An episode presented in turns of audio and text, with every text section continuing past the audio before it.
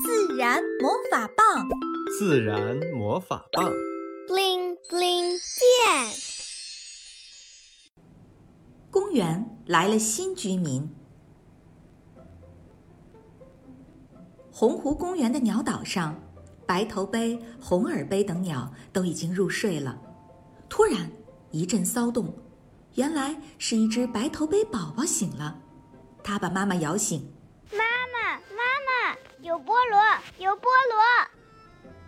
白头杯妈妈眼睛都睁不开，打着呵欠说：“宝贝，这大晚上的哪来的菠萝呀？别闹，快睡吧。”结果旁边的红耳杯宝宝也醒了，也在嚷嚷着说：“有菠萝，我闻到菠萝的香味啦！”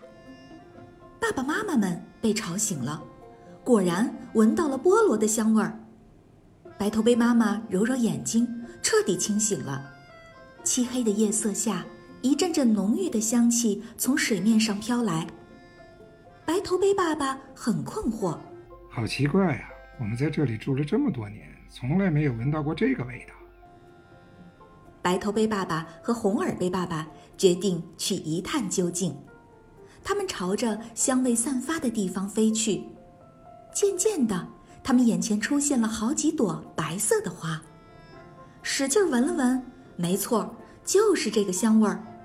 但这朵花明明不是菠萝呀！白头杯爸爸和红耳杯爸爸飞到白花旁边大大的绿叶上停下来。白头杯爸爸说：“老哥，你知道这是什么吗？我在这里住了这么多年，还是第一次看见这样奇怪的花儿。”红耳杯爸爸摇摇头说：“老弟，我也不知道。”白花慢悠悠的开口了：“两位朋友，晚上好啊！我是亚马逊王莲。”白头杯爸爸和红耳杯爸爸被突如其来的声音吓了一跳，吓得飞了起来。亚马逊王莲有些歉意：“哦，不好意思，吓到你们了。”我是洪湖公园的新居民，是你们的新邻居。红耳杯爸爸问：“你好，王莲，这菠萝香味是你身上的吗？”亚马逊王莲点点头：“是的，我刚刚开放的时候就会散发这样的香味儿。”白头杯爸爸说：“原来你是在晚上开放的，难道你在吸引蛾子吗？”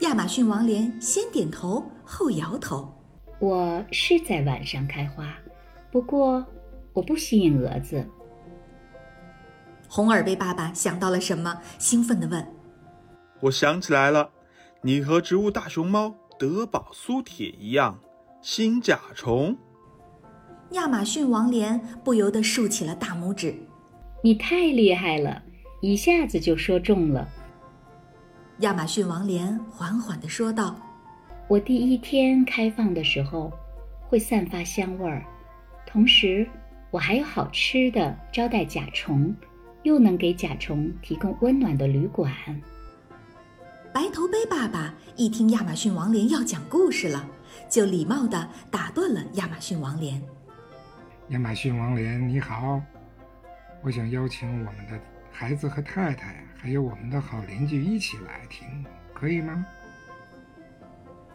亚马逊王莲大方地说：“非常欢迎，你们就都停在我的叶子上吧。”红耳杯爸爸迟疑地说：“你确定吗？我们都停在你的叶子上？”亚马逊王莲自信地说：“放心吧，我的每一片叶子。”都能做一个孩子呢。不一会儿，白头贝爸爸和红耳贝爸爸带着家人和邻居们都来了，果然稳稳地停在亚马逊王莲的叶子上。鸟宝贝们兴奋的不行。白头贝宝宝夸道：“亚马逊王莲，你可真是大力士！”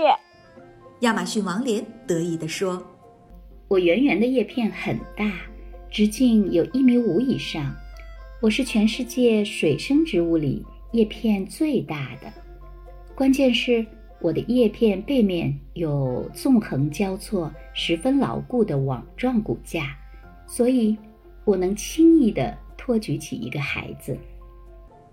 鸟宝宝们听得特别入神，惊讶到嘴巴都张开了。红耳贝宝宝眼尖，问：“马逊王莲，你的叶子背面还有很多长长的刺呢？”“是的，我浑身带刺儿，叶片背面、茎、花萼上都有刺儿。昨天有个小朋友就被我扎伤了，不过我不是故意的。”这只是我生存的法宝。红耳贝妈妈点点头，怪不得你旁边都没有其他植物，都被你的刺伤到了。他们根本不是你的对手呀。白头杯爸爸提醒说：“亚马逊王莲，请继续说说你开花的故事吧。”亚马逊王莲清了清嗓子：“我来自遥远的南美洲，别看我的模样像荷花。”但其实我和睡莲是亲戚，与荷花没有什么关系。鸟儿们又齐齐地发出了一阵阵惊讶声。我是百变女王，现在你们看到我是刚刚开放，是白色的。第二天我会慢慢变成粉红色，第三天呢，我会变成深红色。白头杯宝宝说。太好了，那我明天和后天还要来看你。除了会变色，我的花还会开和关。你们瞧，现在我是开放的，我吸引甲虫进来。等第二天早上，我就会关上，把甲虫留下来。第二天傍晚，我再把花打开，让身上带着我的花粉的甲虫们飞走。第三天呢，已经变成深红色的我就会关上花瓣儿，慢慢沉入水底。听到这里，红耳杯宝宝夸道：“你太厉害了！你是王还是变色的女王？”白头杯宝宝接着说：“茄子亚马逊王莲还是大力士还是小刺猬？”亚马逊王莲开心地摇摇花瓣。香味儿更浓郁了。小朋友们，你们见过亚马逊王莲吗？在哪里见过？它们喜欢什么样的生长环境？你有认真观察过它的叶片和开花吗？除了亚马逊王莲，你还见过什么王莲呢？